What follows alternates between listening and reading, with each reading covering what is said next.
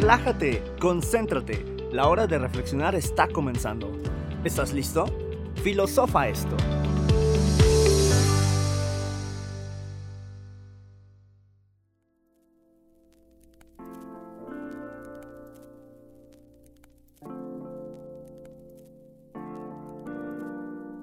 Muy buenos días, tardes o noches. Bienvenidos a Filosofa Esto, un podcast de la Salle Cancún Radio, Convergencia Sonora.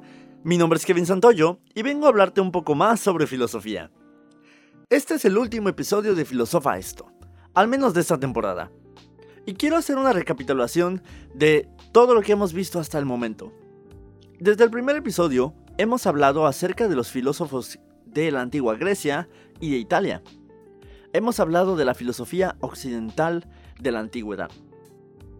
No hemos tocado mucho la parte de la filosofía oriental, lo cual es muy interesante, puesto que los filósofos orientales coincidían mucho en las ideas de los occidentales, a pesar de que vivían a millones de kilómetros de distancia.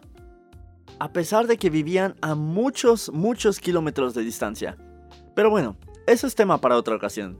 También quiero resaltar que no hemos hablado acerca de los filósofos de la Edad Media y de épocas posteriores a, la antigüedad. También será un tema para otra ocasión, pero quiero dejar en claro que el trabajo de estos filósofos también es muy importante para la filosofía. El hecho de que cuando pensemos en filosofía, pensemos en aquellos filósofos de la antigua Grecia, incluso si acaso de Italia, es, es porque ellos fueron los que le dieron forma al pensamiento filosófico como lo conocemos. Sin embargo, es importante tomar en cuenta el trabajo de todas las personas que vinieron después de ellos, incluso nosotros, porque nosotros, al estar aquí, al pensar, al reflexionar, estamos filosofando.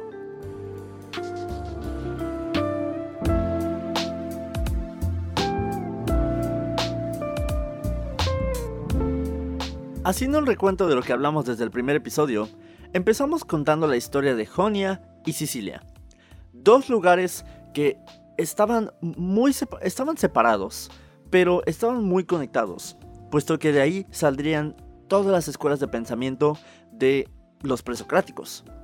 El primero de ellos fue Tales de Mileto. ¿Te acuerdas de él? Él fue quien dijo que todo lo que nos rodeaba estaba compuesto de agua. Él fue uno de los primeros filósofos de la historia, al menos el primero que conocemos. Y al plantear este pensamiento de que todo estaba hecho de agua, él creó la metafísica, o al menos la empezó. La metafísica que es el cuestionarse de qué está hecho todo lo que nos rodea.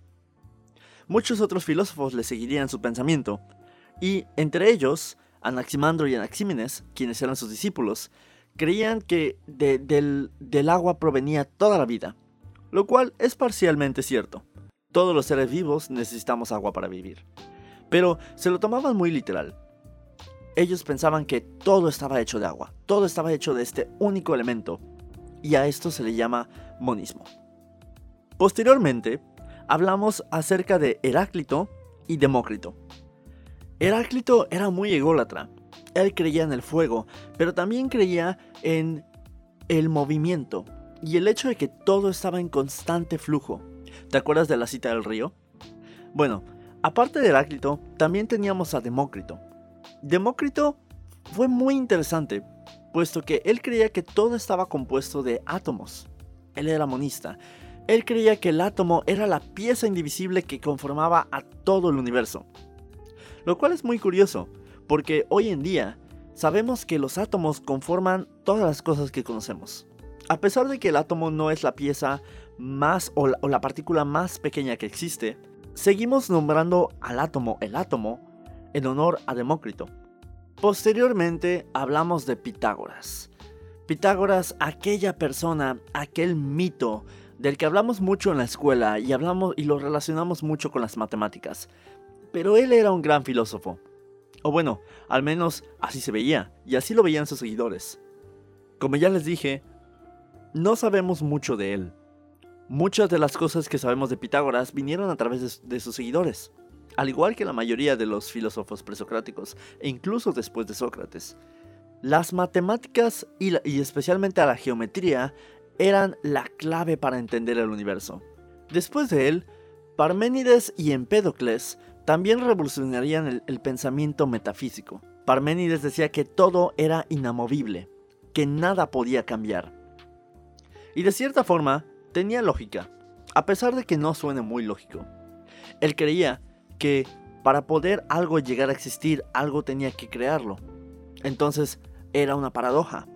Por lo tanto, todo lo que nosotros vemos, todo lo que tenemos a nuestro alrededor, es producto de nuestros, de nuestros sentidos, de nuestro ver, de nuestro tocar, de nuestro degustar, de nuestro oler.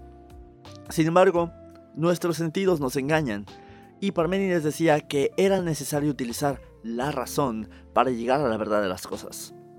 Algo con lo cual Platón estaría muy de acuerdo, pero no Aristóteles. Pero ya vamos a llegar a eso. Empédocles, por el otro lado, él creía en los cuatro elementos, de ahí de donde sale la famosa serie de Avatar. Em, él creía que todo estaba conformado por agua, tierra, fuego y aire. También por alguna razón él creía que era un dios y que era y que podía curar gente y que podría sobrevivir aventarse a un volcán, lo cual no lo hizo. Pero tuvo muchos seguidores y era muy amigo de Pitágoras, lo cual es muy curioso porque ambos tenían una especie de, secta alrededor de ellos y un gran misticismo. En fin, después de ellos llegaron los sofistas. Los sofistas eran este grupo de personas que si bien tenían la palabra Sofía en su nombre, tenían la palabra sabiduría en el nombre, ellos no se dedicaban tanto a la búsqueda del conocimiento o a la búsqueda de la sabiduría. No había amor, no había amor en esa filosofía, no había un filo. A los sofistas les gustaba el espectáculo. Ellos querían la atención de todas las personas, de eso vivían y mientras más gente los observara, mejor para ellos.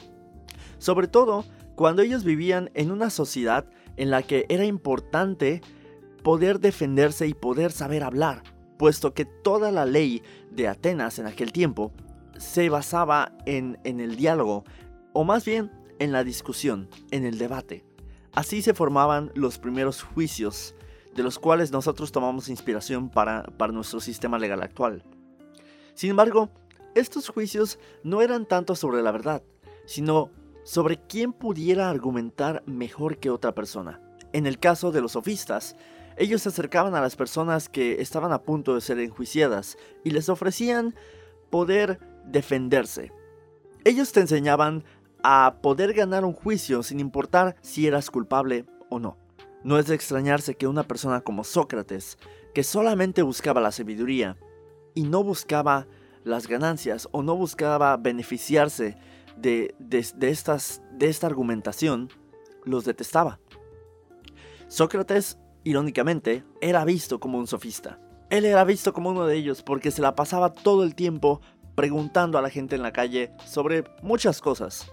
Y luego, él decía que debía recibir comida a cambio, lo cual no era lo mismo que el dinero, pero es entendible por qué lo categorizaron de la misma manera. Sócrates defendió sus ideales, y él decía que para llegar a la verdad de las cosas era necesario cuestionarse, y que era imposible que nosotros supiéramos la verdadera razón detrás del todo. Todos podíamos estar equivocados, pero había gente que no lo creía así. Había gente que decía tener la verdad. Sócrates no era así y por lo tanto, él solo sabía que no sabía nada.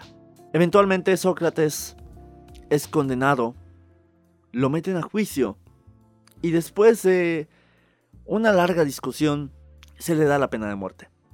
Sócrates no tenía miedo, pues decía que temer a la muerte era creer saber qué hay después de la muerte, cuando en realidad no lo sabemos. Su discípulo, Platón, se inspiraría mucho en estos hechos. Él fundaría su propia escuela, la Academia, donde hablaría sobre las formas geométricas, donde se dedicaba al razonamiento y hablaba un poco sobre las ideas, de dónde provienen las ideas de las cuales Sócrates hablaba. Él creía que las ideas venían de este plano alternativo y fantástico, donde la verdadera esencia de un objeto solamente puede permanecer ahí. Y solamente podemos acceder a esta esencia al usar la razón, al pensar. Por lo tanto, cuando nosotros pensábamos y nosotros razonábamos de la misma manera que lo hacía Sócrates, nosotros accedíamos al mundo de las ideas para entender lo que en realidad pasaba o lo que en realidad estaba frente a nuestros ojos. Platón era un racionalista matemático y él amaba sus ideas. De ahí sale el amor platónico. Pero quien no creía en esto y quien necesitaba estar más apegado a la tierra era su discípulo, Aristóteles.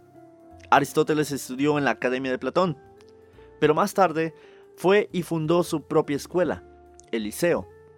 Aristóteles era un biólogo y un empírico. Él decía que solamente podemos obtener la verdad a través de nuestros sentidos. Tenemos que observar, tenemos que analizar y a partir de estas observaciones nosotros tenemos que llegar a nuestra propia conclusión. Tenemos que categorizar las cosas. Y, y así es como él llegó a crear el primer sistema de lógica que conocemos. Como el ejemplo que puse en el episodio anterior. Si todos los seres humanos son mortales y Sócrates es un ser humano, por lo tanto, Sócrates es mortal. Es este tipo de razonamientos que usaba Aristóteles para entender el mundo. Y es a partir de ahí que él designó su propio plan de vida para todas las personas. Y también designó un nombre para cada uno de los animales que, conocía y los puso en, en una categoría que permanecería así por casi 1500 años. Aristóteles creía que todos podemos alcanzar el verdadero conocimiento. Platón también, y Sócrates igual. Algunos presocráticos tal vez no, pero eso es lo importante. Cuando nosotros pensamos en filosofía, Quizá pensamos en, estas personas muy antiguas que se dedicaban todo el día a pensar y que solamente hacían eso y solamente escribían todo el tiempo y tenían como 20 libros o más. Pero la filosofía es mucho más que eso. La filosofía nos rodea desde cuando nos levantamos todas las mañanas y pensamos qué es lo que vamos a hacer. Pensamos qué queremos, a qué queremos destinar nuestro día o a qué queremos destinar nuestra vida. ¿Cuál es nuestro propósito? ¿Qué estamos haciendo? Es cuando nos hacemos este tipo de preguntas que nosotros estamos filosofando. Es cuando nos hacemos este tipo de preguntas que nosotros podemos encontrar un propósito para nuestra existencia. La filosofía es algo esencial para nuestras vidas. A pesar de que no nos demos cuenta, o a pesar de que pensemos que tengamos que estudiar muchos libros para poder entender la filosofía. No es así. Si bien, más adelante, en otras temporadas de Filosofa Esto, exploraremos un poco acerca de conceptos más complejos, un poco más difíciles de entender. Pero no significa que sean más filosóficos que estos. La filosofía nos rodea y está...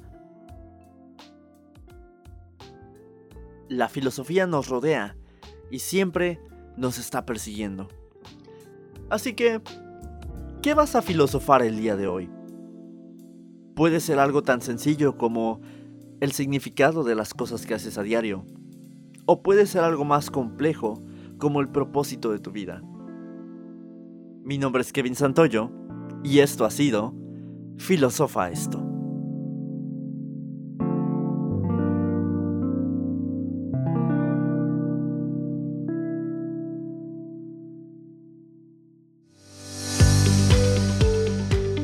Hora de reflexionar ha terminado.